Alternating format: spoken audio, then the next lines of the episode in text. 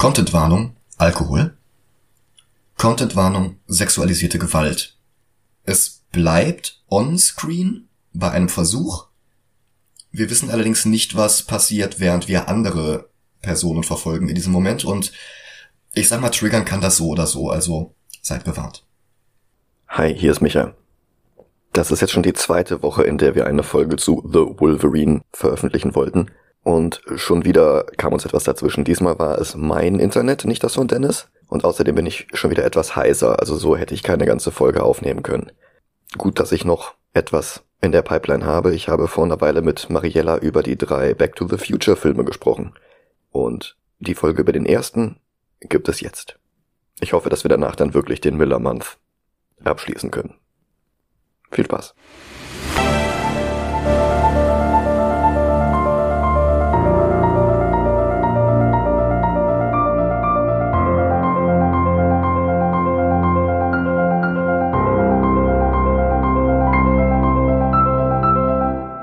Hallo und willkommen zur ersten Ausgabe von Time Travigilantes.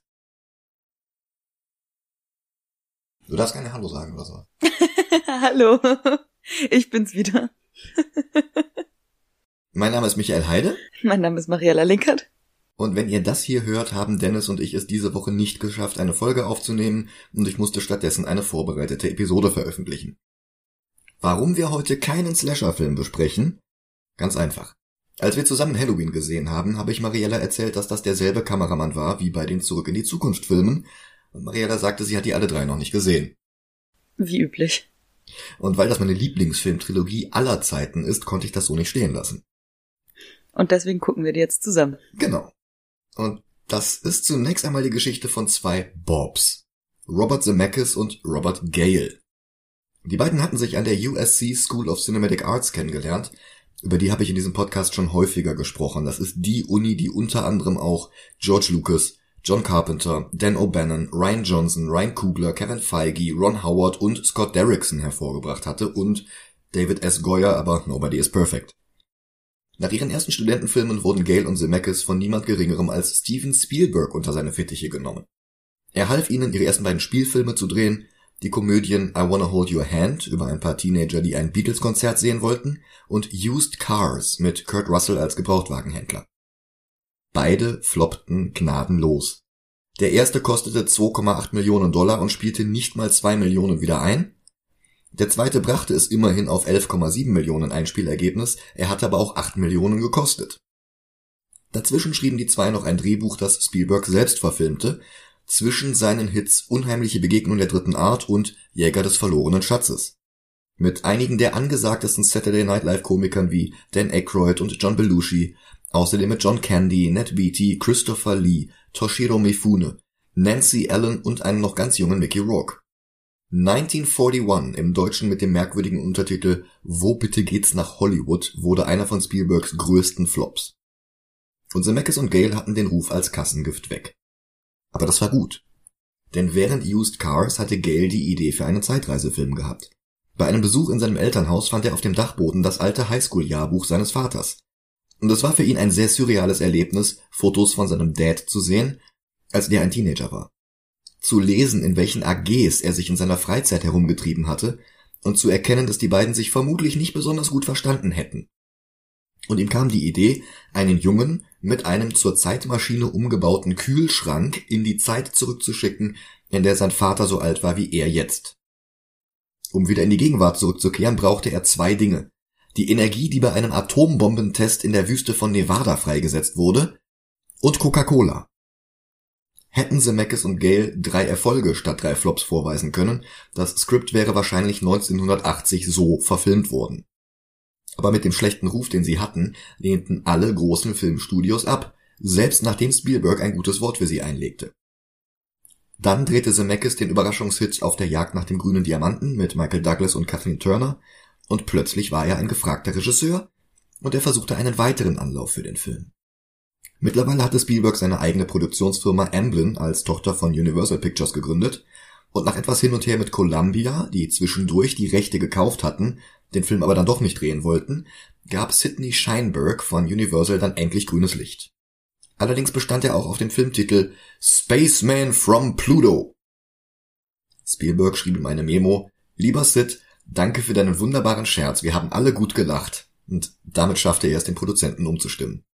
Stattdessen nannten sie den Film Back to the Future. Das Casting dauerte ein wenig.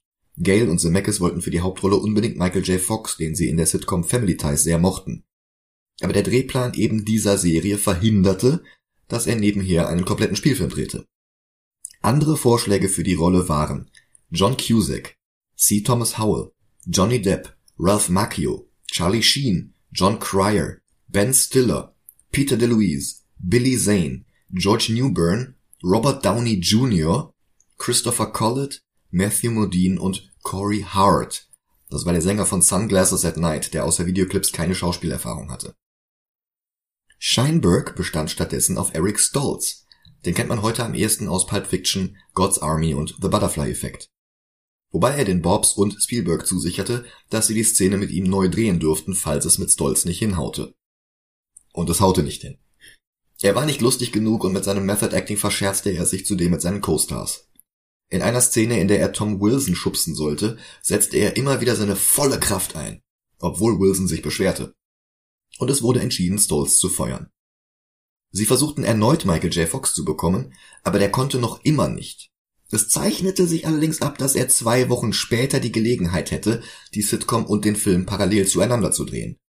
Tagsüber Family Ties und nachts und an Wochenenden Back to the Future. Und sie drehten erst einmal weiter mit Stolz, achteten dabei aber schon darauf, ihn so gut wie nie im Bild zu haben, so dass sie die Reaktionen seiner Co-Stars irgendwann mit später gedrehtem Fox-Material zusammenschneiden konnten. Und als Fox dann frei wurde und Stolz ersetzte, drehten sie in den entsprechenden Szenen nur noch seine Teile. Trotzdem musste sehr viel neu gedreht werden und auch andere Änderungen waren nötig. Sie ersetzten Melora Hardin, die Martys Freundin Jennifer spielen sollte, weil sie zwar die richtige Körpergröße für Eric Stolz hatte, neben Michael J. Fox aber viel zu groß gewesen wäre.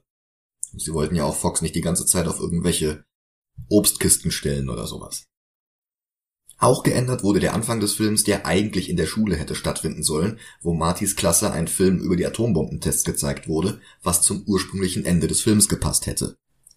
Dann hatten sie aber das Set schon wieder abgebaut, wollten das nicht wieder aufbauen, um die Szenen mit Michael J. Fox neu zu drehen und haben sich stattdessen ein anderes Eröffnungsszenario aus den Fingern gesogen und das war letzten Endes sehr viel besser. Wobei es die Eröffnung mit dem Klassenzimmer immerhin noch in die Romanadaption von George Geib geschafft hatte, so spät war die Entscheidung erst getroffen worden. Naja, und auch die fünf Jahre zwischen dem ersten Drehbuchentwurf und dem tatsächlichen Drehbeginn hatten der Story gut getan. Ich kenne bis heute keinen Film, der ein besseres Setup-Payoff-Erlebnis bietet und der aus Chekhovs Pistole eine ganze Waffenkammer macht, deren Inhalt in der zweiten Filmhälfte dann aus vollen Rohren abgefeuert wird. Aber das sollten wir vielleicht erst besprechen, nachdem du den Film gesehen hast. Und darum würde ich sagen, bis gleich. Bis gleich.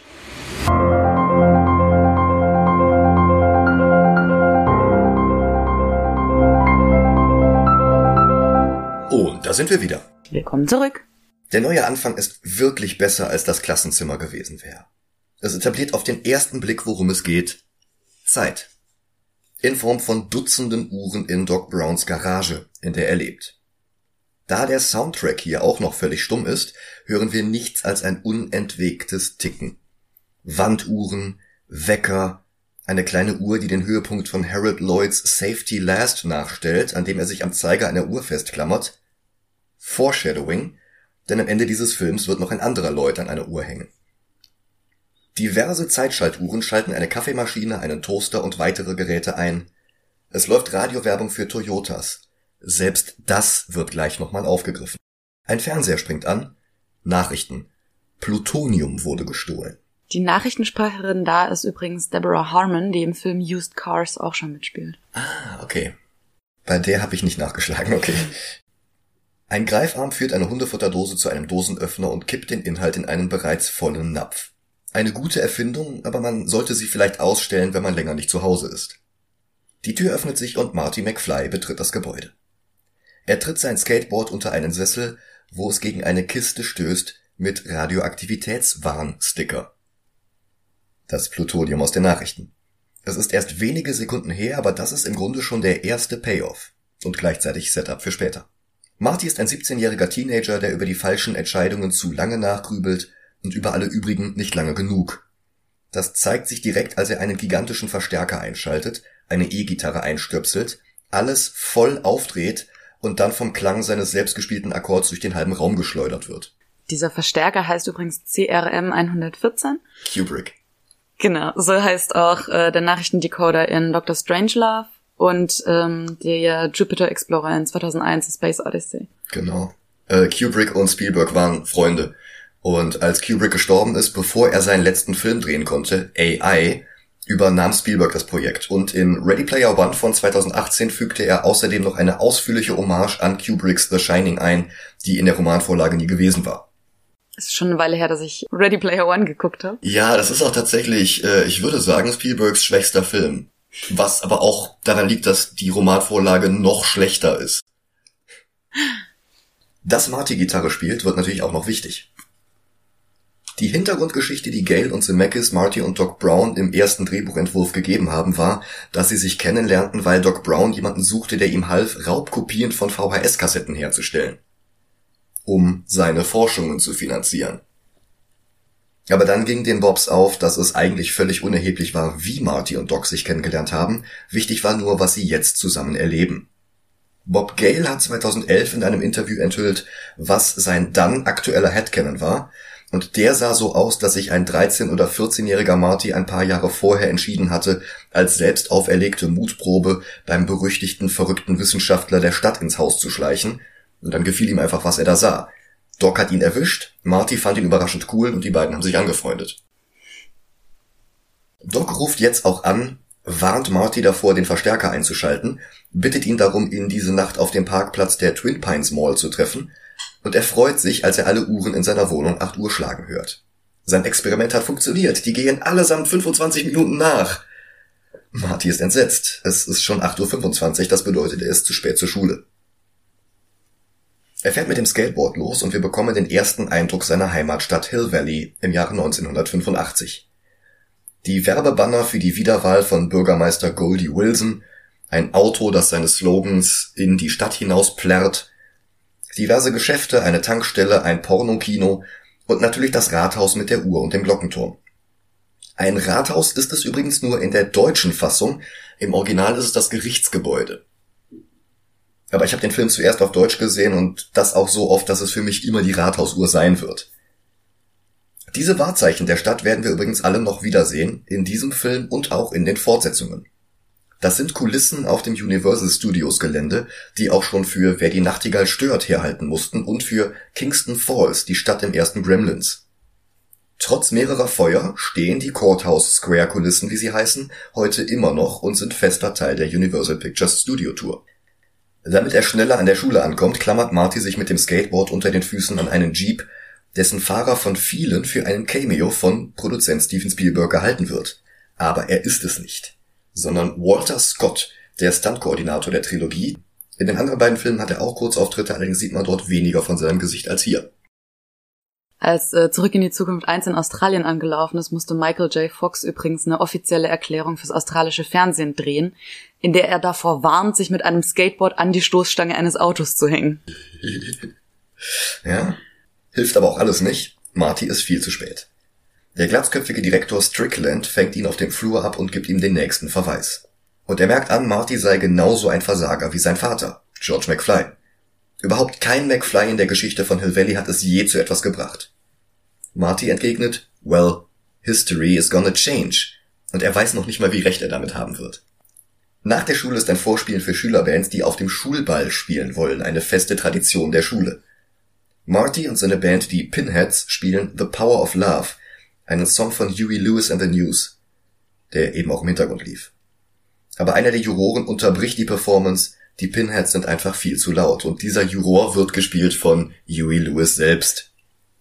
Es war übrigens auch seine Idee, die Begründung, die Band sei zu laut zu nennen, weil es aus seinen Augen die dümmste Begründung sei, um eine Band nicht zu engagieren. Ja klar, du kannst ja einfach die Boxen leiser drehen. Richtig. Der Bandname hat mir übrigens in der fünften Klasse mal Ärger eingebracht. Pinheads.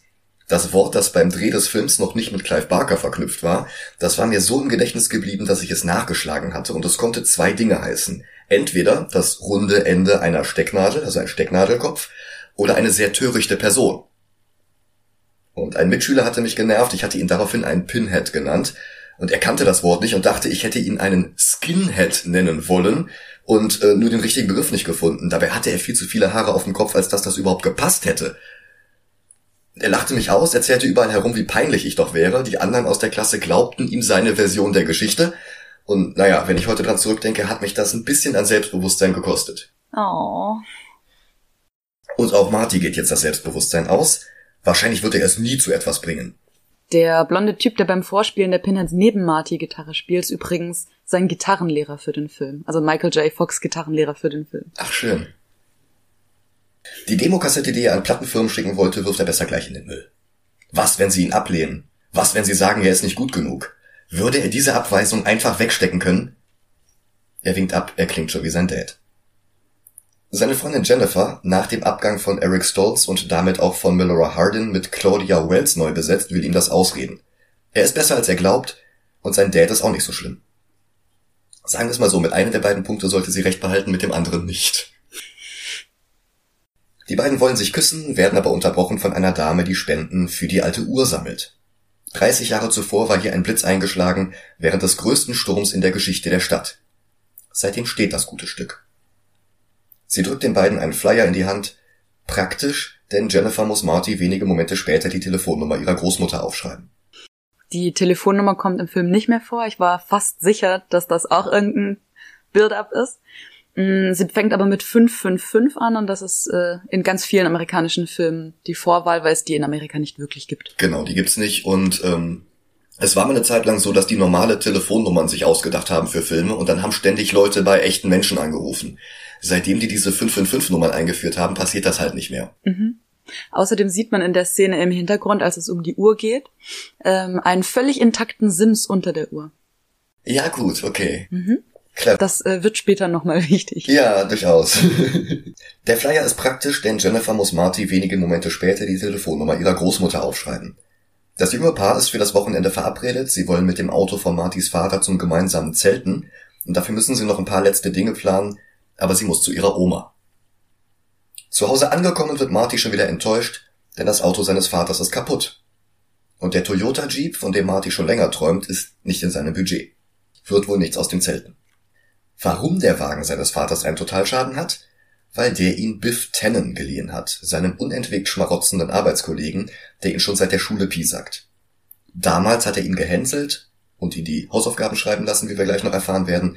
Heute ist er Georges Vorgesetzter, außerdem hat er die Eigenart, George ständig auf den Kopf zu schlagen und zu rufen, Hallo, McFly, jemand zu Hause? Ein weiterer Running Gag von ihm ist, Hey McFly, dein Schuh ist offen, und sobald er runterguckt, haut er ihm von unten gegens Gesicht. Und er nutzt George immer noch ständig aus wie mit dem Wagen zum Beispiel, den er betrunken am Steuer kaputt gefahren hat, und mit den Berichten, die George für Biff anfertigen muss, damit der sie als sein eigenes Werk einreichen kann.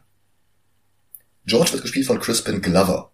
Den kennt man sonst auch noch aus Charlie's Angels und Willard.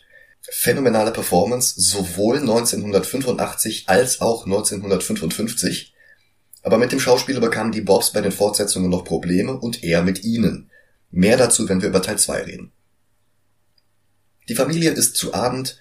George lacht sich über eine uralte Folge der Honeymooners kaputt, in der Jackie Gleason sich als Außerirdischer verkleidet. Und da ist ein ganz kleines Detail im Hintergrund. Die Familie hat nämlich zwei Brettspiele neben dem Fernseher stehen. Und eins davon ist das Spiel des Lebens. Ja, okay. Aber hier die Folge mit dem Außerirdischen ist Setup für Georges Vorliebe für Science Fiction und für Martys Idee, wie er George motiviert bekommt. Und es ist gleichzeitig Setup für den Kontrast, dass man 1955 noch keine Wiederholungen kannte.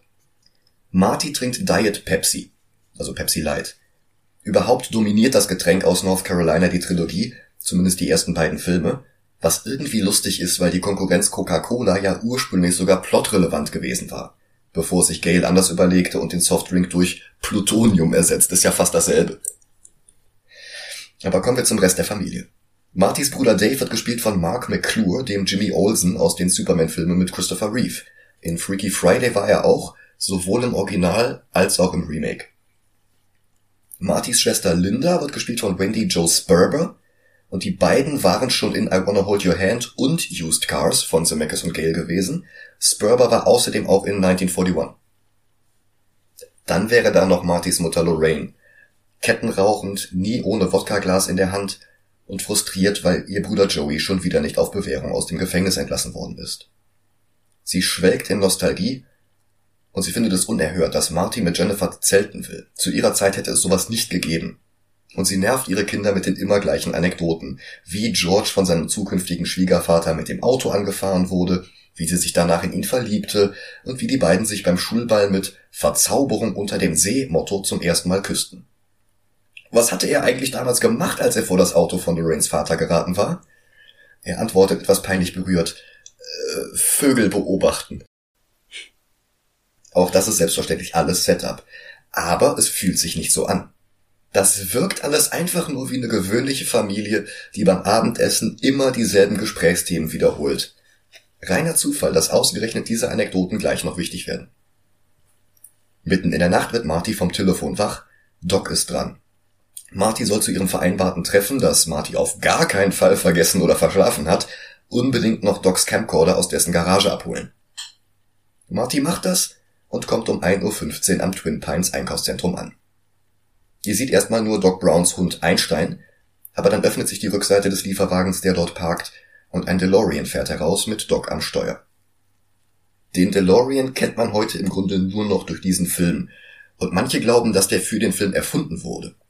Aber tatsächlich war er damals hauptsächlich bekannt als gescheitertes Prestigeprodukt des Designers John DeLorean.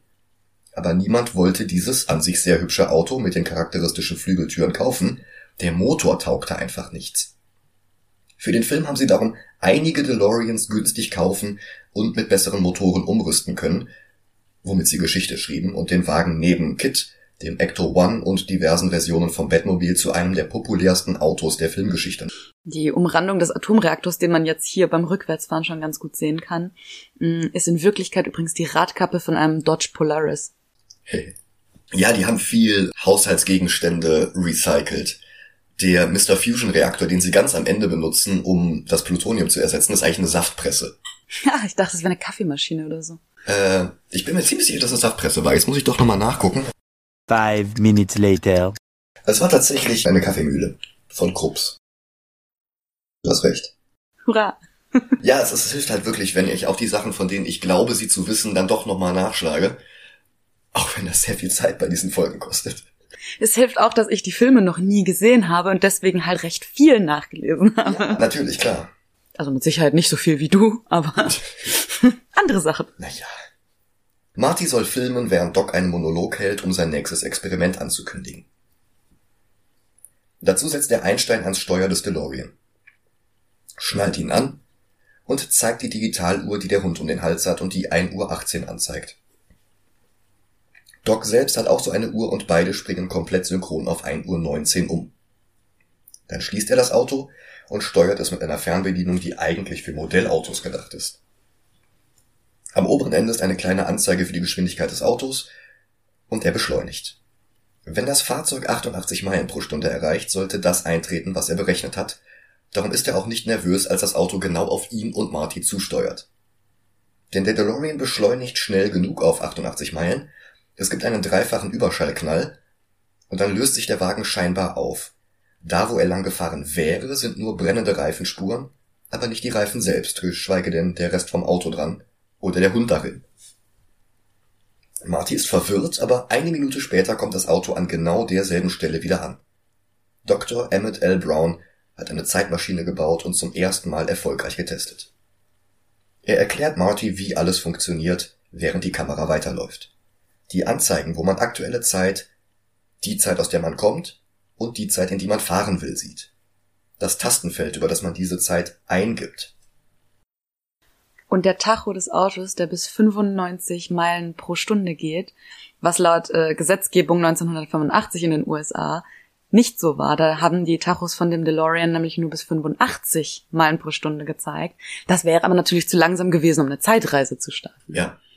Ich glaube, der tatsächliche DeLorean-Motor hätte auch gar keine 88 Meilen pro Stunde hinbekommen. Der war halt schwächer als ein Twingo. Die haben für den Film einen Porsche-Motor in die Requisitenfahrzeuge eingebaut, damit die Karre überhaupt lief. Es ist auch ein Running Gag im Film, dass der Wagen ständig nicht anspringt. Und auch, dass sich äh, Marty ständig den Kopf stößt, weil die ähm, Aufhängung von den Flügeltüren langsam den Geist aufgibt. Ja, ja. Also unfassbar schönes Auto, aber technisch wirklich nicht sehr gut. Äh, Der Grund, warum der DeLorean die Zeitmaschine ist und eben nicht der Kühlschrank, ist, weil die Drehbuchautoren Angst hatten, dass äh, aufgrund des Films Kinder in Kühlschränke klettern und ersticken könnten. Deswegen haben sie das Design dann in ein Auto umgewandelt. Ja. Produzent Steven Spielberg fand die Idee aber trotzdem irgendwie interessant und hat dann diesen Kühlschrank Jahre später in Indiana Jones 4 eingebaut. Übrigens auch in einem nuklearen Testgelände. Der Fluxkompensator hinter den Sitzen, der das Zeitreisen überhaupt erst ermöglicht.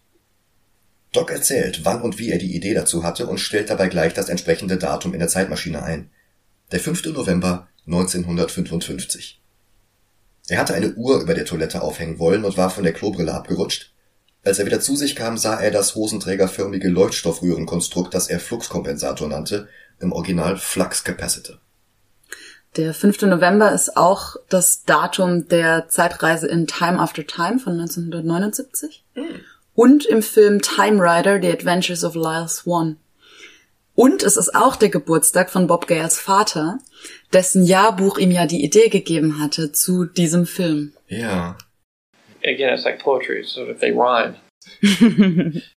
Und all das hier ist Exposition, die später wichtig wird, auch wenn sie beim hoffnungslos übermüdeten Marty zum einen Ohr rein und zum anderen wieder rausgeht. Und noch mehr Setup ist es noch dazu. Auch, dass Doc Marty jetzt erzählt, dass die Zeitmaschine mit Plutonium fährt. Darum der Diebstahl. Darum die Kiste unter seinem Wohnzimmersessel. Die beiden ziehen Strahlenschutzanzüge an, damit Doc Brown den Reaktor der Zeitmaschine für die nächste Reise mit einem Brennstab füttern kann, denn jede Reise durch die Zeit verbraucht eine Ladung. Doc hatte das Zeug von Terroristen aus Libyen, das in den 80ern von Präsident Reagan zur feindlichen Seite der UdSSR gerechnet wurde, was die ohnehin schon angestrengten Beziehungen zwischen den USA und dem libyschen Diktator Gaddafi noch weiter verschlimmerte.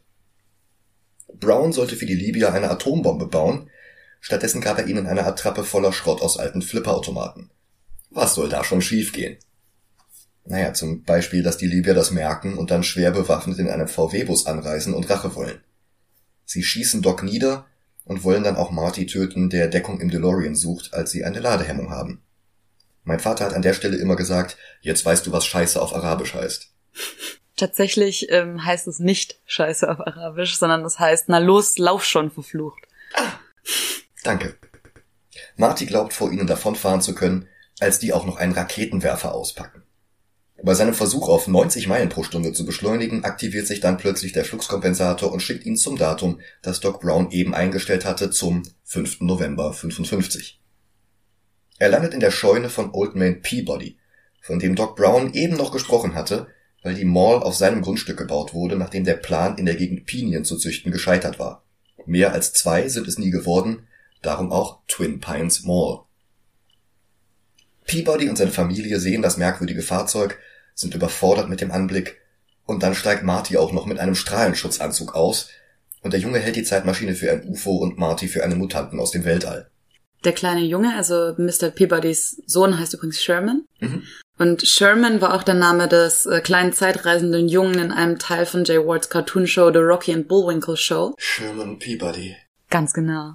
Oh, das war mir nie aufgefallen. Oh, gut. Farmer Peabody holt seine Schrotflinte raus und Marty muss schon wieder davonfahren. Dabei fällt er versehentlich eine der beiden Pinien. Er will nach Hause, aber seine Vorstadtsiedlung war 1955 noch gar nicht gebaut. Er versteckt das Auto und läuft zu Fuß zurück zum Marktplatz. Laut Roman stellt Marty den DeLorean 1955 in der Garage seines unfertigen Elternhauses ab. Das wäre aber für den Film zu teuer gewesen, die ganze Straße als Baustelle nachzubauen und deswegen haben sie hier einfach das Werbeschild für die Straße, hinter dem er dann den DeLorean versteckt. Ja, in den, in den Büschen. Mhm. Ähm, den Roman habe ich da stehen übrigens. Ja, Alles, was wir vorhin 1985 gesehen haben, sehen wir jetzt wieder. Bloß in einer völlig anderen Ära. Alles ist gleich, aber gleichzeitig auch anders. Statt Werbung für Bürgermeister Goldie Wilson gibt es zum Beispiel Werbung für Bürgermeister Red Thomas, aber die Slogans sind exakt dieselben. Und im Kino läuft kein Porno, sondern Cattle Queen of Montana, ein Western mit Ronald Reagan. Und dann schlägt auch noch die Turmuhr. Äh, das Glockenspiel von der Turmuhr ist dasselbe wie im Film The Time Machine von 1960. Ist doch einfach nur der Westminster-Schlag. Und auch das, was Big Ben in London Genau. spielt, ja. Ja. Genau. Ich hatte immer gedacht, das wäre eine Anspielung auf Big Ben, aber. Ach so. Vielleicht beides. Ja. Marty ist verwirrt, bis er eine Tageszeitung aus dem Mülleimer fischt, die ihm das Datum verrät und vor allem das Jahr. Und ihm fällt wieder ein, was Doc Brown aus seiner Sicht vorhin für alle anderen 30 Jahre in der Zukunft erzählt hatte. Das Auto ist eine Zeitmaschine. Äh, Die Nachnamen der beiden Bürgermeister, Red Thomas und Goldie Wilson, ergeben zusammen äh, Thomas Wilson. Der Schauspieler von Biff. Genau. Jetzt überlege ich, ob es auch noch einen Zusammenhang zwischen Red und Gold gibt. Oh, mhm. Das weiß ich. Hm. Also der, Nach der Name Goldie kommt äh, im Film zumindest daher, dass Goldie Wilson einen Goldzahn hat. Stimmt, hat er, ja. Marty eilt zum Diner an der Ecke, ignoriert den schlachsigen Teenager an der Bar, um vom Münzfernsprecher im hinteren Teil des Lokals Doc Brown anzurufen, den einzigen, der ihm helfen kann.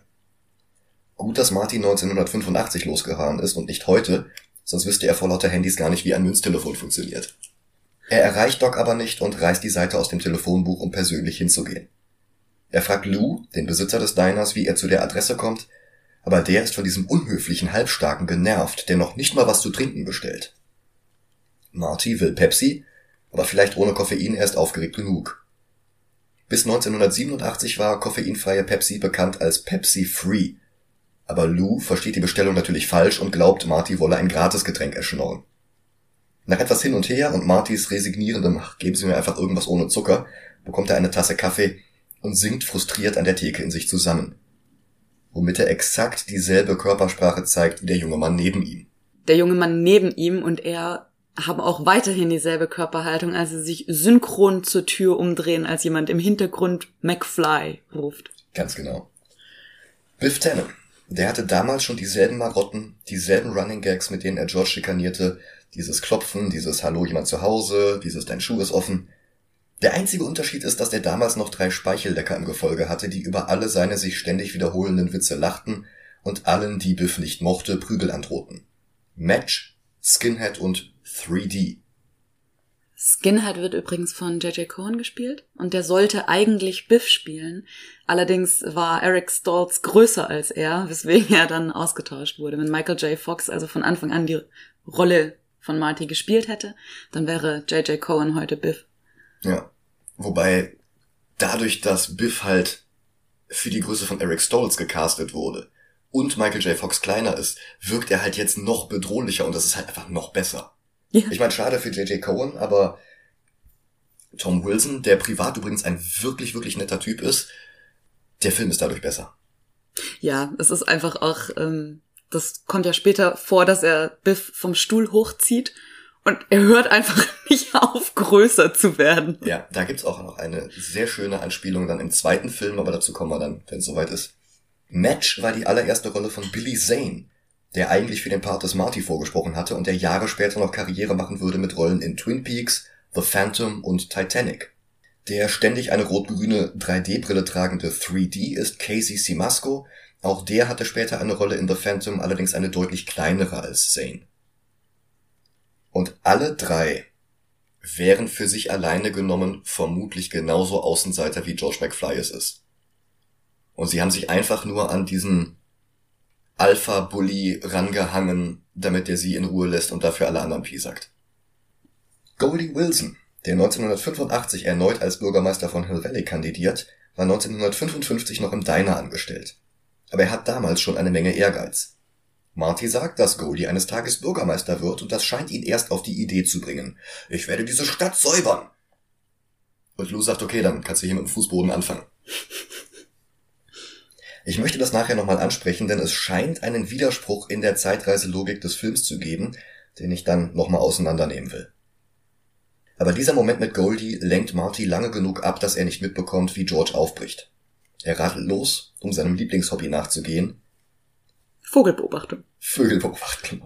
Das ist Code für auf einem Ast liegend durch ein Fernglas zusehen, wie sich Lorraine umzieht. Spannend. Oh, Dann naht das Auto mit Lorraines Vater, George fällt vom Ast, Marty reagiert reflexartig und schubst seinen Vater beiseite und stattdessen wird er angefahren. Alles wird schwarz. Er kommt zu sich und hört die Stimme seiner Mutter. Alles in Ordnung, alles ist gut. Schlaftrunken weiß er nicht mehr, was wirklich passiert ist und was er geträumt hat. Er faselt von einer Zeitreise in die Vergangenheit, aber sie beruhigt ihn weiter. Er ist nach wie vor im guten alten 1955. Das reißt ihn zurück in den Wachzustand, und als das Licht angeht, erkennt er, dass Lorraine selbst erst 17 ist und sich gerade nicht in George verknallt, sondern in ihn. Und Leah Thompson ist so süß. Sie war damals Mitte 20, aber diesen schüchternen, horny Teenager kauft man ihr trotzdem ab. Ein Jahr später sollte sie die Hauptrolle in Howard the Duck haben, den ich mit Dennis vor langer Zeit in Folge 61 besprochen hatte. Da war sie gut, aber das hier ist einfach die Rolle ihres Lebens. Wie sie mit Herzchen in den Augen den Jungen anschmachtet, von dem sie glaubt, er hieße Calvin Klein, immerhin steht der Name auf seiner Unterwäsche. Herrlich. In der italienischen Fassung von Zurück in die Zukunft nennt sie ihn übrigens nicht Calvin Klein, sondern Levi von Levi's Jeans. Von der Hose. Genau, weil Calvin Klein war außerhalb der USA damals einfach noch nicht so bekannt. Und in der französischen Version heißt er Pierre Cardin. Ist auch so eine Wäschemarke. Ach so, okay, okay. Ich dachte, das wäre, okay. Also der Joke ist immer derselbe, Mhm. nur Calvin Klein kannte man einfach nicht so sehr. Im Deutschen ist es aber Calvin Klein, da bin ich mir ziemlich sicher. Das kann sein. Marty wird aus der peinlichen Zweisamkeit gerettet, als Lorraines Mutter sie zum Abendessen ruft. Ein Zerspiegel des Familienessens vorhin, 1985. Es läuft sogar dieselbe Folge der Honeymooners im Fernsehen.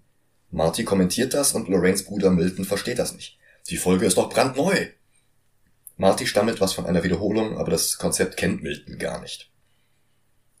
Ähm, da scheint man jetzt zu verstehen, woher Martys Vater, also George, sein Verhalten mit dem Fernseher hat.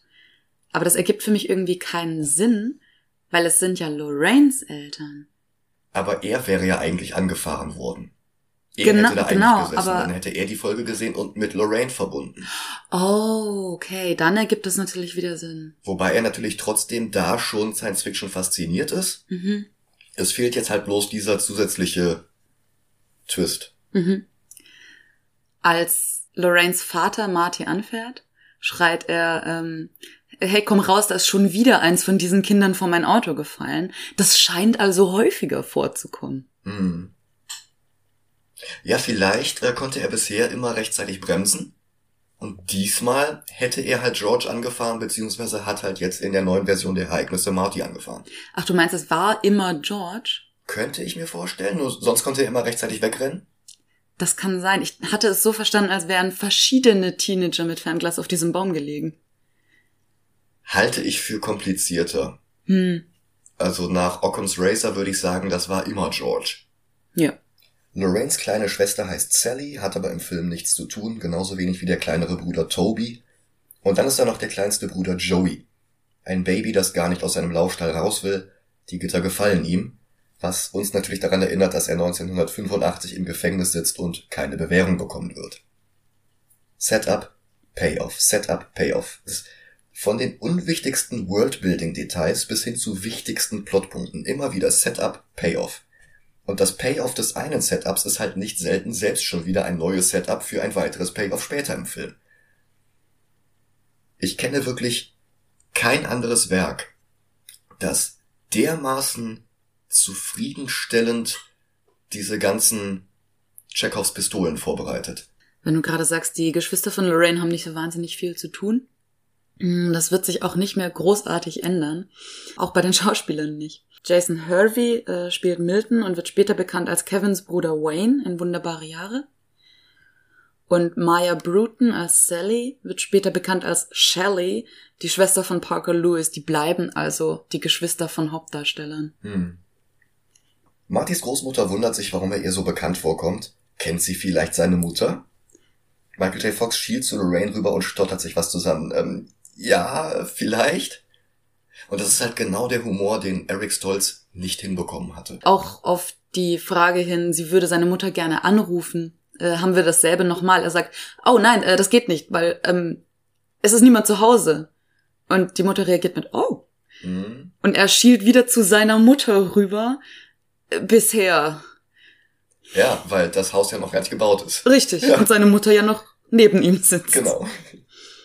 Und ihn unter dem Tisch befummelt, was ähm, Verständlicherweise dafür sorgt, dass er panisch aufspringt. Ja.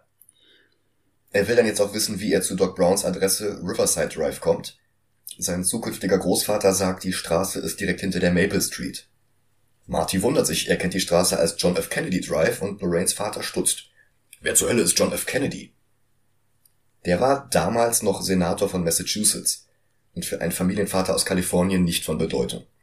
Den hätte er kennen können, aber es ist auch kein komplettes Plotloch, dass er noch nie den Namen gehört hat.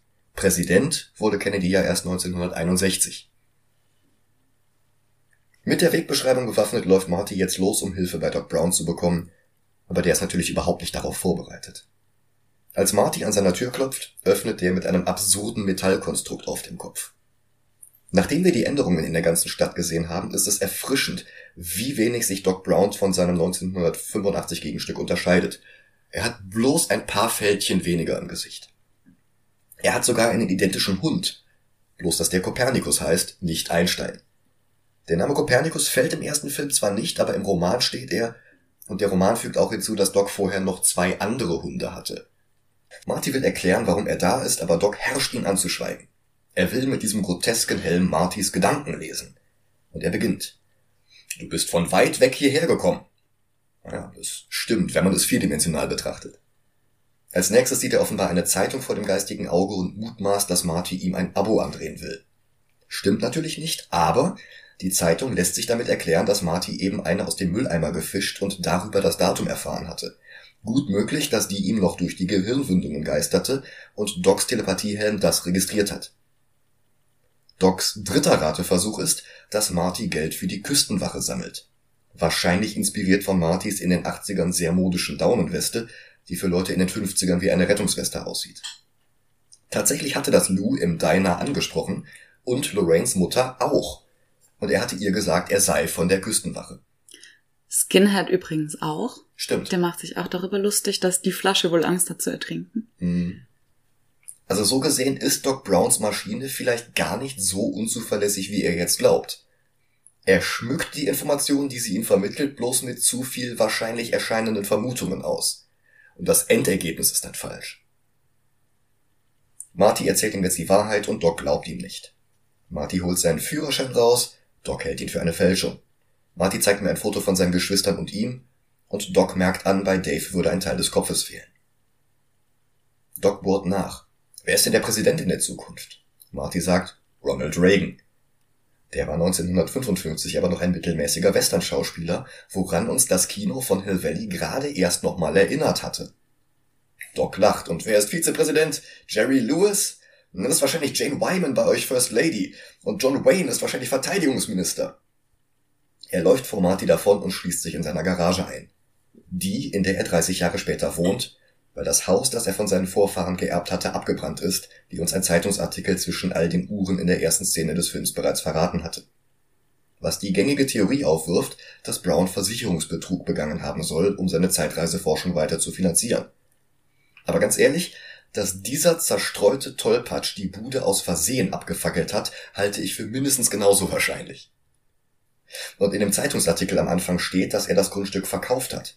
435 Acres, das sind 174 Hektar.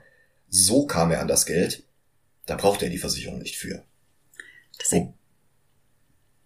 das erklärt übrigens auch den Burger King direkt neben seinem Haus äh, Mhm. 1985. Bei dem Martys Bruder Dave arbeitet. Wobei es natürlich möglich ist, dass er beides gemacht hat. Er hat das Gelände verkauft und er hat die Versicherungssumme kassiert. Ich meine, immerhin hat er auch libysche Terroristen um Plutonium erleichtert, aber das ist halt wirklich reine Spekulation. Marty lässt nicht locker und erzählt ihm durch die geschlossene Garagentür hindurch die Geschichte, wo die Wunde an Docs Stirn herkommt. Die Anekdote hatte der ihm ja gerade erst 30 Jahre in der Zukunft erzählt. Die Erfindung des Fluxkompensators. Das überzeugt Doc und er lässt ihn rein.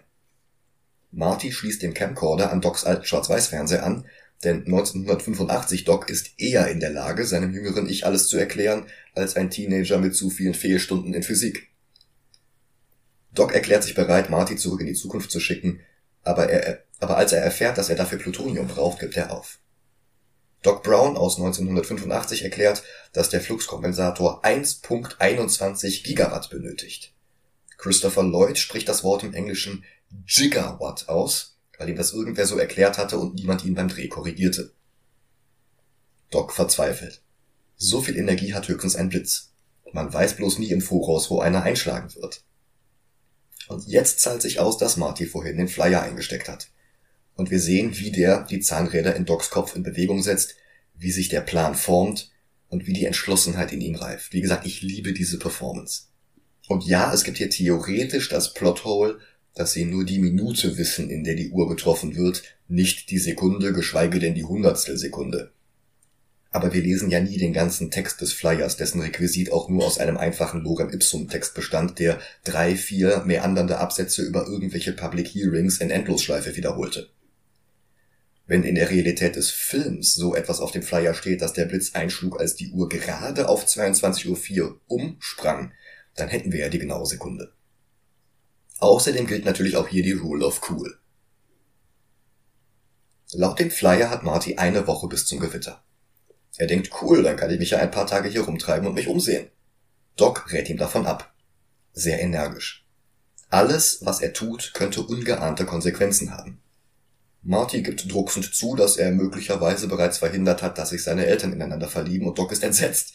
Das Schicksal des gesamten Raumzeitkontinuums steht auf dem Spiel. Genauer erklärt er das erst im zweiten Film, aber im Grunde redet er hier schon von einem Paradox. Von einer Variante des Grandfather Paradox, um genau zu sein, das Science-Fiction-Schreibende schon seit den Zwanzigern fasziniert hatte. Wer auf einer Zeitreise in die Vergangenheit seinen eigenen Großvater umbringen würde, bevor der die Möglichkeit hatte, den Vater des Zeitreisenden zu zeugen, der würde seine eigene Existenz verhindern. Schlimm genug, könnte man meinen. Aber wenn es ihn niemals gibt, dann kann er ja auch nicht in die Vergangenheit reisen und dann kann er den Großvater niemals töten. Womit es ihn ja dann zwangsläufig doch wieder gibt. Und dann kann er wiederum auf seine Zeitreise gehen und Opa töten, aber dann kann er es nicht und darum kann er es wieder und darum kann er es nicht und eine unmögliche Situation, ein Paradox. Wer sich ausgiebiger mit Zeitreisen beschäftigt, der weiß, dass es eigentlich nur zwei mögliche Versionen von Zeitreisegeschichten gibt. Entweder man kann etwas in der Vergangenheit ändern, oder man kann es nicht. Klingt simpel, hat aber einen etwas komplizierten Rattenschwanz. Ich habe da mal mit Dennis drüber geredet, als wir über die Loki-Serie gesprochen haben. Das war natürlich nur für unsere Patreon-SupporterInnen hörbar. Deshalb versuche ich das jetzt nochmal kurz zusammenzufassen. Wenn man die Vergangenheit nicht ändern kann, wie vom russischen Physiker Igor Dmitrievich Novikov als sicher vorausgesetzt, dann ist die Vergangenheit bereits passiert, bevor man auf seine Reise dorthin aufbricht. Das bedeutet aber auch, dass alles, was man dort auf seiner Zeitreise unternimmt, bereits geschehen war, bevor man die Zeitmaschine aktiviert. Im Novikovschen Selbstkonsistenzprinzip kann man folglich nichts unternehmen, was irgendetwas ändern würde. Das stellte er mit einem theoretischen Versuch dar. Ein Billardtisch, dessen Loch mit einem Zeitportal verknüpft ist, das eine von der weißen Kugel angestoßene und daraufhin ins Loch fallende Kugel ein paar Sekunden zurückschickt und so auf den Tisch ausspuckt, dass sie die weiße Kugel ablenkt, die daraufhin vom Kurs abkommt und die Zeitreisekugel niemals trifft. Das könnte nicht funktionieren, sagt Novikov, denn dann hätte man wieder ein solches Grandfather-Paradox. Folglich kann die zeitreisende Kugel die weiße Kugel niemals treffen. Sie würde also bei einem solchen Experiment zwangsläufig durch irgendeine Unebenheit des Tisches abgebremst oder abgelenkt, so dass sie die weiße Kugel verfehlt. Zwangsläufig, egal wie häufig man dieses Experiment wiederholt. Die andere theoretische Version der Zeitreisen ist die, in der Änderungen möglich sind.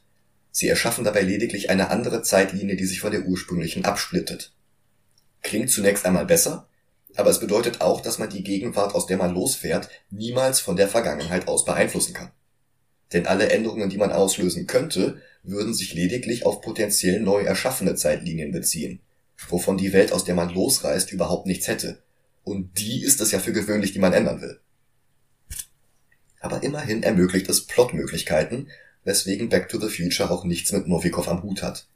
In den Fortsetzungen werden ja noch ganz andere Dinge passieren, Marty handelt selten vorsätzlich, aber ändert doch eine ganze Menge. Angefangen mit der zweiten Pinie. Aber das ist noch lange nicht Schluss. Wenn er am Ende nach 1985 heimkehrt, dann ist seine Familie, sein Haus, der Inhalt seiner Garage völlig anders als bei seiner Abreise. Doc Brown lebt. Und Mr. Strickland dürfte nach Georges Bestsellern auch aufgehört haben zu behaupten, kein McFly habe es je zu etwas gebracht. History is gonna change. Andererseits scheint er aber auch immer wieder den Status quo herbeizuführen, der vorherrschte, bevor er losfuhr. Bürgermeister Goldie Wilson zum Beispiel. Oder die Erfindung des Skateboards oder des Rock'n'Roll, wie wir gleich noch sehen werden. Aber das ist kein Widerspruch.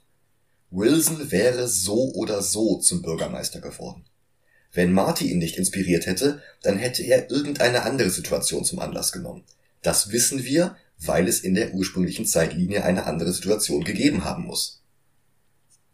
Die Evolution des Skateboards hatte schon in den 20ern und 30ern begonnen und als Marvin Berry beginnt, seinem Cousin Chuck den Hörer hinzuhalten, ist Marty eh schon mit dem Johnny B. Good Teil der Performance vorbei und ist zu immer wilderen Soli übergegangen, aus denen man den eigentlichen Song überhaupt nicht mehr raushören kann. Davon abgesehen hat Chuck den Song zwar erst 1957 aufgenommen und 58 veröffentlicht, aber er schrieb ihn bereits 55. Auch das wäre also sehr wahrscheinlich passiert, wenn Doc Brown nie eine Uhr aufgehangen hätte.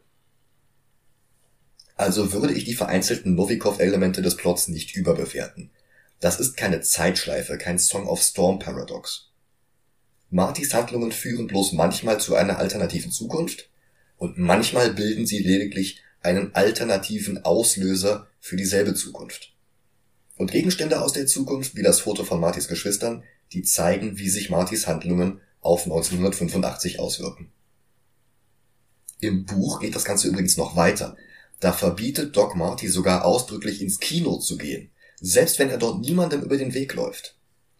Denn alleine das Geld, das Marty für das Ticket bezahlt, könnte theoretisch an irgendeinem Punkt den letzten Ausschlag bei der Entscheidung geben, ob der Besitzer das Kino weiterführen will oder verkauft.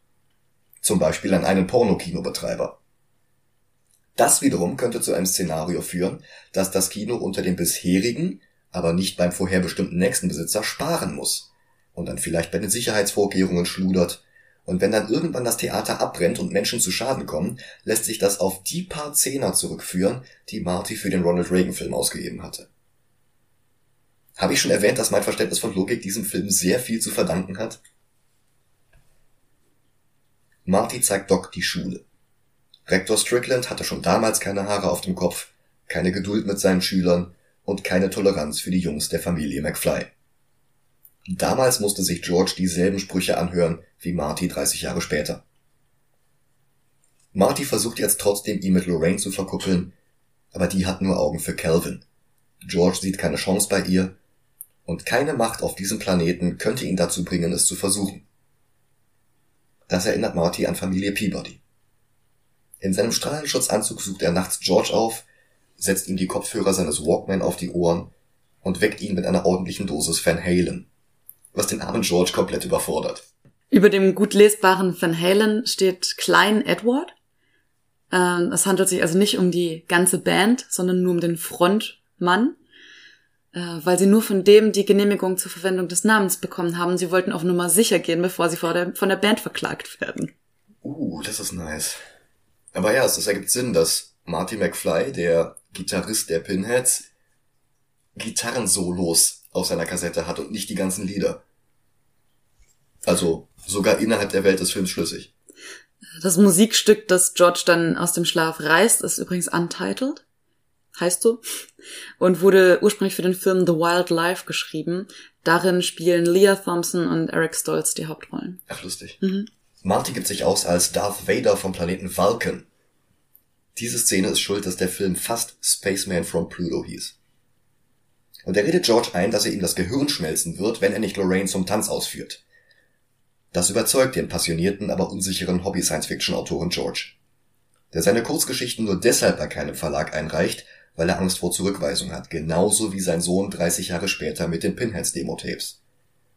Aber Marty redet ihm Selbstvertrauen ein und ändert schon wieder die Geschichte.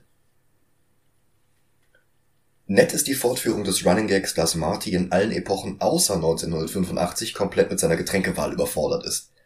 Zwar gibt es hier im Gegensatz zu Lou's Diner Pepsi, Aber die haben noch Kronkorken, nicht die zu seiner Zeit verbreiteten Twist-off-Schraubverschlüsse. Und George muss ihm die Flasche aufmachen. Also gut. Er will seinen Mut zusammennehmen und Lorraine zum Ball bitten. Aber wie soll er es anstellen? Marty Cyranote ihm ein paar Icebreaker, aber George ist zu nervös, um die Notizen zu lesen und stammelt was von einer Rikscha statt Schicksal. Im Englischen redet er von Density statt Destiny. Biff kommt schon wieder dazu und die Lage eskaliert. Marty deutet mit dem Finger hinter Biff, der dreht sich rum und Marty schlägt ihm ins Gesicht und läuft vor dem Bulli davon. Das ist übrigens eine Szene, wo man noch zumindest Teile von Eric Stoltz sieht. Die Faust gehört nämlich zu ihm. Ja. Zusammen mit Match, Skinhead und 3D verfolgt Biff Marty mit seinem Cabrio. Der klaut einem kleinen Jungen eine Seifenkiste mit Rollen drunter, reißt den Kasten ab und erhält so ein rudimentäres Protoskateboard. Selbst Martys Schulweg war also Setup gewesen, und dieser Payoff ist nicht zuletzt dank Alan Silvestris triumphalem Soundtrack ein Highlight. Mit dem Rollbrett manövriert er sich in Sicherheit und dabei ganz nebenbei noch Biff und seine Jungs in einen Lieferwagen voller Pferdemist. Fäkalhumor, ja, aber trotzdem auch ein sehr befriedigender Moment. Wieder in Docs Garage zeigt Emmett Marty, wie er sich die Rückkehr nach 1985 vorstellt. Äh, ganz kurz noch, der Name Emmet kommt von Time rückwärts. Das wäre Emmett.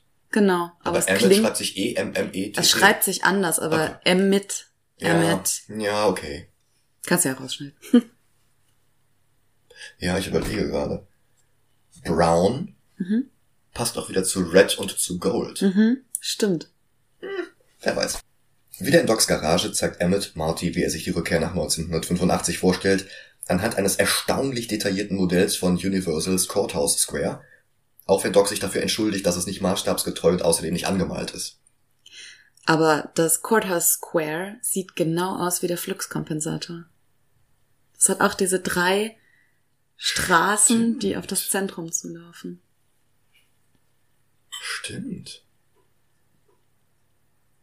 Ich weiß nicht, ob das Zufall ist oder geplant. Ich nehme stark an, dass das geplant ist. Aber die haben ja nicht die Kulissen designt, die existierten ja schon. Aber sie haben den Fluxkompensator designt. Ja, aber basierend auf dem Set, das sie hatten. Ja, ja, möglich, aber interessant. Der Plan ist, wenn der Blitz in die Rathausuhr einschlägt, leiten sie ihn mit Kabeln zu zwei Straßenlaternen mit einem Draht dazwischen. Der DeLorean bekommt eine Antenne aufs Dach, die den Strom des Blitzes vom Draht abnimmt und dann in den Fluxkompensator leitet. Doc demonstriert das mit zwei Starkstromkabeln, die das Modellauto allerdings in Flammen aufgehen lassen und den Papierhaufen, in den das Auto fährt, gleich mit. Wie gesagt, das muss nicht vorsätzlicher Versicherungsbetrug gewesen sein. Dieser Typ ist so ein Schussel. Panisch reißt Christopher Lloyd den Mund auf und ich liebe diese Performance so sehr. Gleichermaßen inspiriert von Albert Einstein und von Leopold Stokowski, dem Dirigenten aus Disneys Fantasia, sind seine fahrigen, extravaganten Bewegungen und Gesichtsausdrücke eigentlich völliges Overacting, aber es passt zum Charakter. Das fügt sich in ein sehr liebevolles Gesamtbild ein. Apropos liebevoll, Marty wurde auf dem Weg zu Doc heimlich verfolgt. Von Lorraine. Die nach der Skateboard-Nummer noch verschossener in Calvin ist als je zuvor. Marty geht mit George den Plan durch, wie der es doch noch schaffen kann, Lorraine zu erobern. Er, also Marty, will mit Lorraine zum Verzauberung unter dem Seetanz fahren. Leah Thompson und Christopher Lloyd haben in fünf Filmen zusammengespielt. Also zurück in die Zukunft 1 bis 3. Dennis hieß noch einer. Und im Auge des Sturms. Und in einem TV-Film namens Haunted Lighthouse. Und in allen diesen fünf Filmen haben sie genau ein Wort miteinander gewechselt. Äh, oh, das ist äh, mein äh, Doc, ähm, Onkel äh, Doc Brown. Hi. Hi. Das ist das einzige Wort in fünf Filmen, das sie miteinander austauschen. Nicht schlecht. Marty geht mit George den Plan durch, wie der es doch noch schaffen kann, Lorraine zu erobern. Er, also Marty, will mit Lorraine zum Verzauberung unter dem Seetanz fahren. Im Auto will er sie dann bedrängen, weil er sich nicht vorstellen kann, dass die züchtige Frau, als die er seine erwachsene Mutter kennt, sich auf Geknutsche oder gar mehr einlassen würde. In seiner Vorstellung war sie fast schon eine Nonne. George soll dann die Tür aufreißen, ihn anpflaumen, er solle gefälligst die Finger von ihr lassen und Lorraine somit retten. Und so baut Doc Brown am frühen Samstagabend alles auf. Einem Polizisten erzählt er etwas von einem Wetterexperiment. Gut, dass er ihn mit Bargeld besticht, hilft ihm natürlich auch. Marty sitzt dann auch mit Lorraine im Auto aber die ist um einiges progressiver und um einiges weniger züchtig, als er dachte. Sie sagt sogar, ähm, ich bin ja fast 18, I've done parking before. Das spricht ja nun auch dafür, dass George nicht der erste Junge ist, mit dem sie in der Original-Timeline im Auto geparkt hätte. Ähm, also züchtig weiß ich nicht. Naja, das ist aber das, was sie einmal behauptet hatte. Ja, natürlich. Sie sagt ja sogar wörtlich, ähm, ich hab, bin nie zelten gegangen, bla bla. Und äh, besonders habe ich noch nie in einem geparkten Auto mit einem jungen Mann gesessen. Right. Ja, das war übrigens auch ähm, eine der Inspirationen für den Film. Also Bob Gale hatte ja dieses Jahrbuch von seinem Vater, hatte dann Zemeckis davon erzählt und der hatte dann gesagt, ja, also meine Mutter hat mir auch immer alle möglichen Geschichten erzählt und ich habe da später rausgefunden, die stimmten gar nicht. Es war nicht das hier, aber es war die Inspiration hierfür. Lorraine hat ihrer Mutter Schnaps geklaut und mitgebracht. Außerdem hat sie Zigaretten dabei und Marty redet ihr beides aus womit ihr das Schicksal aus Martys ursprünglicher Zeitlinie erspart bleibt. Und dann enthüllt sie auch noch ein Dekolleté, das der Fantasie keinen Platz lässt, von wegen Nonne. Sie stürzt sich auf ihn, küsst ihn auf den Mund, und dann findet der Film die beste Lösung, um diesen unangenehm ödipalen Plot aufzulösen. Denn der Kuss ist ihr unangenehm. Es ist, als würde sie ihren Bruder küssen. Und sämtliche Gefühle für Calvin Klein lösen sich in Luft auf. George kann kommen. Und tatsächlich öffnet sich die Autotür. Allerdings ist das nicht George, sondern ein betrunkener Biff, der Marty aus dem Auto zerrt und Lorraine bedrängt. Jetzt ist sie plötzlich wirklich in Gefahr. Biffs Jungs sperren Marty in den Kofferraum der Band, die auf dem Ball spielt, Marvin, Barry and the Starlighters. Sie wollen ihn rauslassen, aber leider ist der Schlüssel mit im Kofferraum. Marvin, Sänger und Gitarrist der Band, knackt das Schloss, aber dabei verletzt er sich auch die Hand. George kommt inzwischen am Wagen an, im Glauben, Marty vor sich zu haben, aber als er dann voller gespieltem Mut die Tür öffnet und dramatisch Lass die Finger von ihr brüllt, da ist er überrascht, dass er nicht Marty, sondern Biff vor sich hat. Und der ist wütend, dass George ihn stört.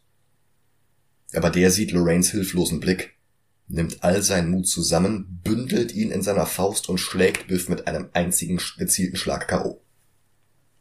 Und da muss man sich, ähm, finde ich, die Frage stellen, was ist in der was wäre in der ursprünglichen Timeline passiert, in der George nicht an das Auto gegangen ist, in der George nicht den Mut gehabt hätte, Biff herauszufordern?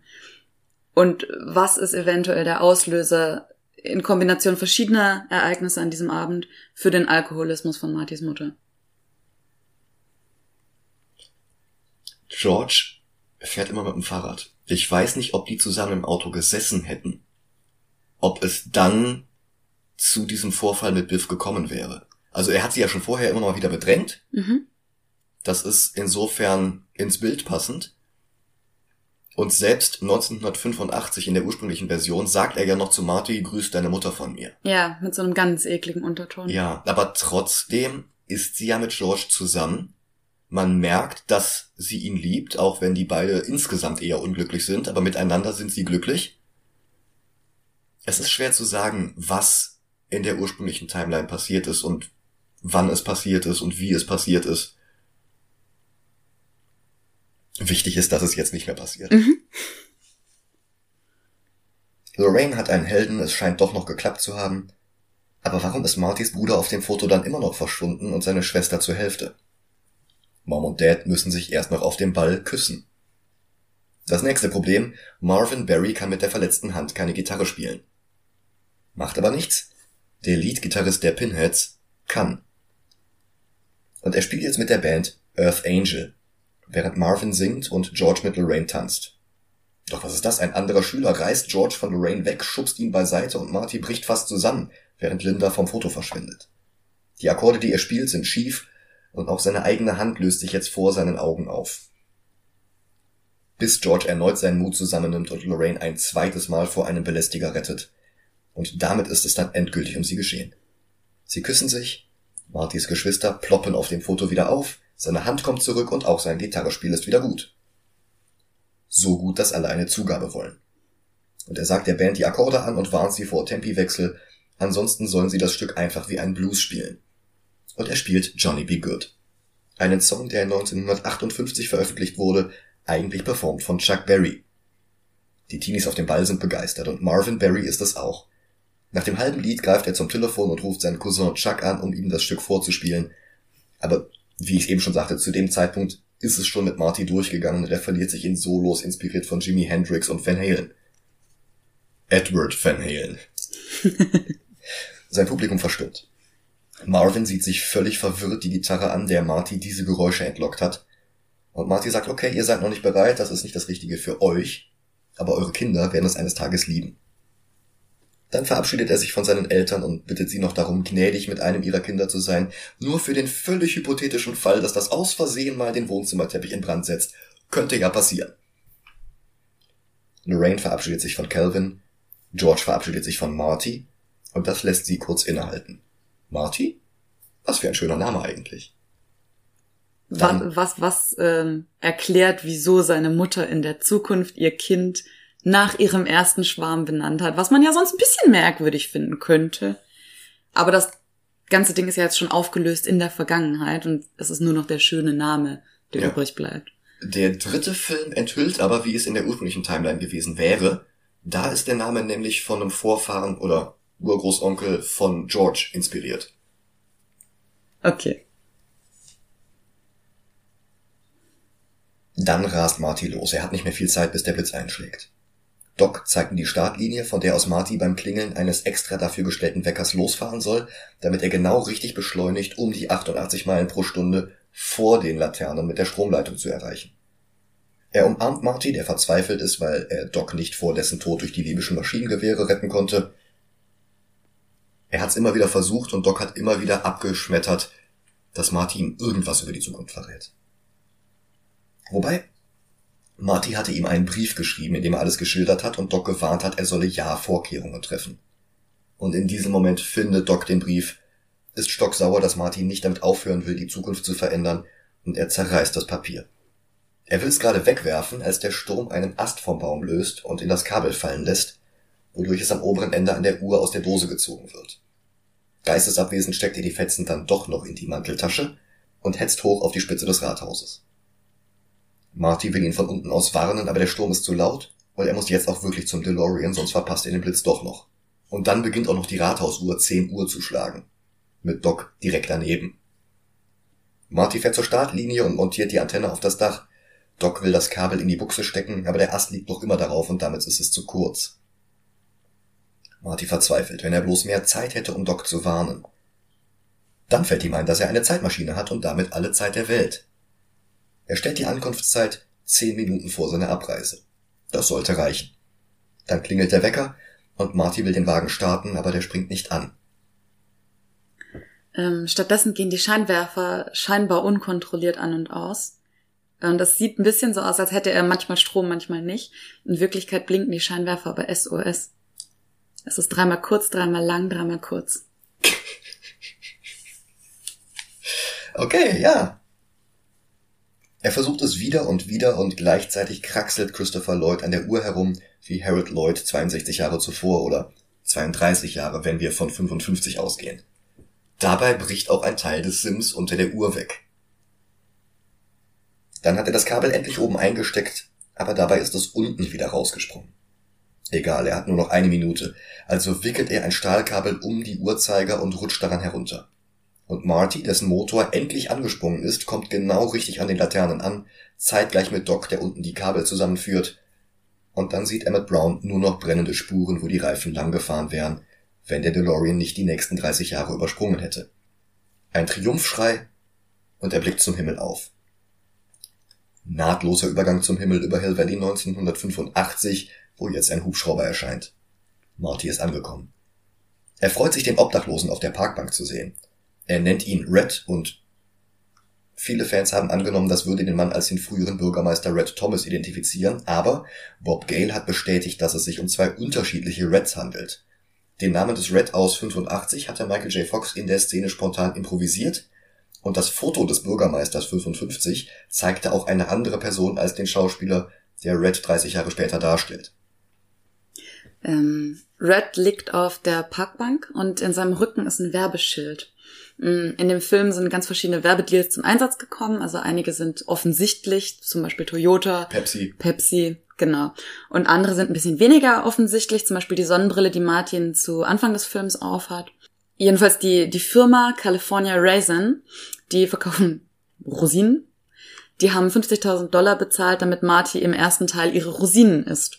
Das ließ sich aber beim besten Willen nicht ins Skript einbauen. Deswegen haben sie im Endeffekt das Werbeschild auf der Rückseite der Parkbank, auf der jetzt Red liegt, bekommen und ihr Geld zurück. Okay. Aber so sehr Marty sich auch freut, so sehr drängt doch auch die Zeit, wenn er Doc retten will. Und schon wieder springt der DeLorean nicht an. Verzweifelt versucht er das Auto zu starten, aber vergeblich. Und er läuft stattdessen. Das kostet ihn allerdings genau die Zeit, die er für Docs Rettung eingeplant hatte. Und als er an der Lone Pine Mall ankommt, wie das Einkaufszentrum jetzt heißt, ist er zu spät und kann nur noch ein zweites Mal zusehen, wie Doc erschossen wird. Dann verschwindet sein eine Woche jüngeres Ich mit dem DeLorean, der libysche VW-Bus kracht in einen Kiosk und Marty läuft zur Leiche von Doc. Wobei, wer hätte gedacht, dass der alte Mann noch so viel Blut in sich hätte? Doc steht wieder auf. Er hatte eine kugelsichere Weste an. Der zerrissene Brief, den er in die Tasche gesteckt hatte, er hat ihn doch wieder zusammengepuzzelt und gelesen. Aber er musste es auch so aussehen lassen, als wären die Terroristen erfolgreich gewesen, weil Marty sonst nie geglaubt hätte, er sei gestorben, weil er dann nicht den Brief geschrieben hätte und dann hätten wir schon wieder ein Paradox. Doc packt seine Sachen, fährt Marty mit dem DeLorean nach Hause und will dann selbst losreisen, 30 Jahre in die Zukunft, in das weit entfernte 2015. Oh nein. Oh nein. Für mich war das damals wirklich völlig illusorische Zukunftsmusik. Das hätte genauso gut 300 Jahre noch hin sein können. Und jetzt liegt's in der Vergangenheit. Was ist eigentlich mit, es ist gefährlich, zu viel über die Zukunft zu wissen? Das könnte ja zu Paradoxons führen. Ich reise mal eben in die Zukunft. Er will sich ja eigentlich nur umsehen Mhm. und er will dann ja nicht die Vergangenheit abändern. Aber da kommen wir nächstes Mal zu, wenn wir über Teil 2 sprechen. Doc verspricht, den dann 47-jährigen Marty zu besuchen. Der 17-jährige Marty fällt kaputt ins Bett und schläft in seinen Tagesklamotten. Als er aufwacht, hat sich mehr geändert als die Anzahl der Pinien im Namen des Einkaufszentrums. Sein Bruder arbeitet nicht mehr bei Burger King, sondern trägt Anzug, weil er gleich ins Büro muss. Auch seine Schwester trägt elegantere Sachen. Und das Prekariatswohnzimmer ist nobler 80er Jahre Einrichtung gewichen. Sein Vater ist doch noch ein erfolgreicher Science-Fiction-Autor geworden. Sein neues Buch kommt gerade frisch an, A Match Made in Space. Oh. Seine Mutter raucht und trinkt nicht, sondern spielt Tennis. Und Biff ist jetzt ein einfacher Automechaniker, der das Auto von George poliert, statt es kaputt zu fahren. Und selbst dabei will er ihn auch noch bescheißen. Und eine Schicht zu wenig auftragen.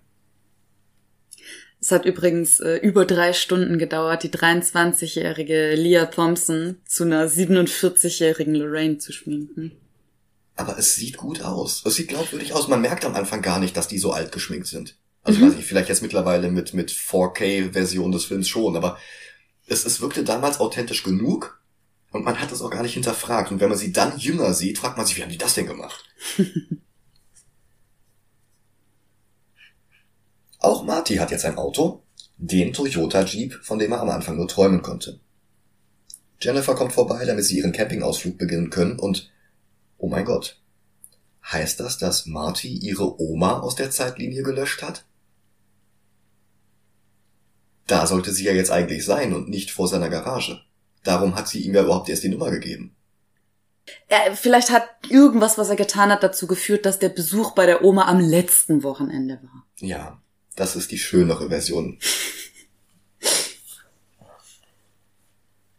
Dann hört Marty aber auch schon den dreifachen Überschallknall, der die Ankunft des DeLorean ankündigt. Doc steigt aus in grellbunten Plastikklamotten und mit einer Augmented Reality Brille auf der Stirn. Sie müssen alle zusammen los. Zurück in die Zukunft. Marty fragt nach, werden sie in der Zukunft alle Arschlöcher oder sowas? Aber Doc entgegnet, nein, es geht um Martys Kinder. Sie müssen was für ihre Kinder tun. Überrumpelt steigen Marty und Jennifer in den DeLorean und Doc startet den Motor. Marty weist ihn darauf hin, dass er zurücksetzen sollte, sonst schaffen sie auf dieser Straße nie die 88 Meilen pro Stunde. Aber Doc entgegnet nur, Straßen? Wo wir hinfahren, brauchen wir keine Straßen. Und die Räder des DeLorean klappen sich um 90 Grad nach unten, als der Antigravitationsantrieb den Wagen in die Luft hebt, worauf die Kamera zufährt und dann mit dem Dreifachknall verschwindet. Ab der ersten VHS-Veröffentlichung des Films wurde hier noch ein To Be Continued dran montiert, das ursprünglich gar nicht geplant war. Und tatsächlich erfuhren Michael J. Fox und Christopher Lloyd erst dadurch, dass es eine Zurück in die Zukunft 2 geben soll. Denn eine Fortsetzung war überhaupt nicht geplant gewesen. Zemeckis und Gale hatten vorher fast nur Flops produziert und sie waren davon ausgegangen, dass auch Back to the Future kein Überraschungshit wurde. Aber der Film war zu gut, der Cast zu sympathisch, der Erfolg zu groß und darum ließ ein zweiter Teil nicht lange auf sich warten.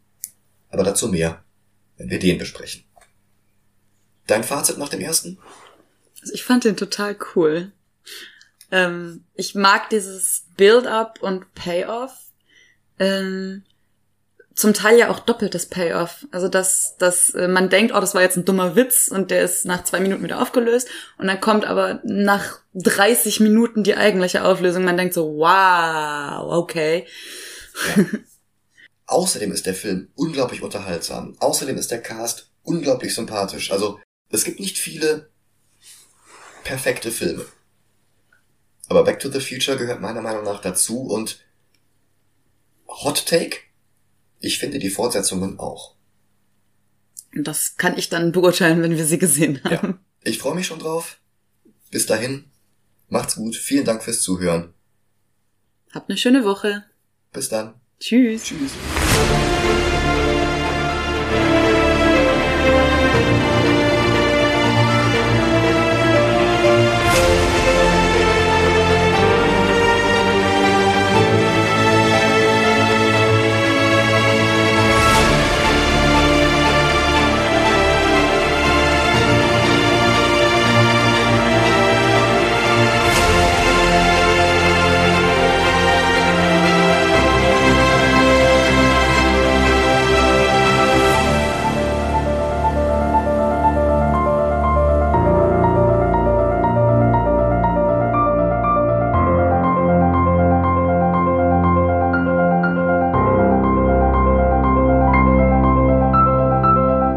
Oh well.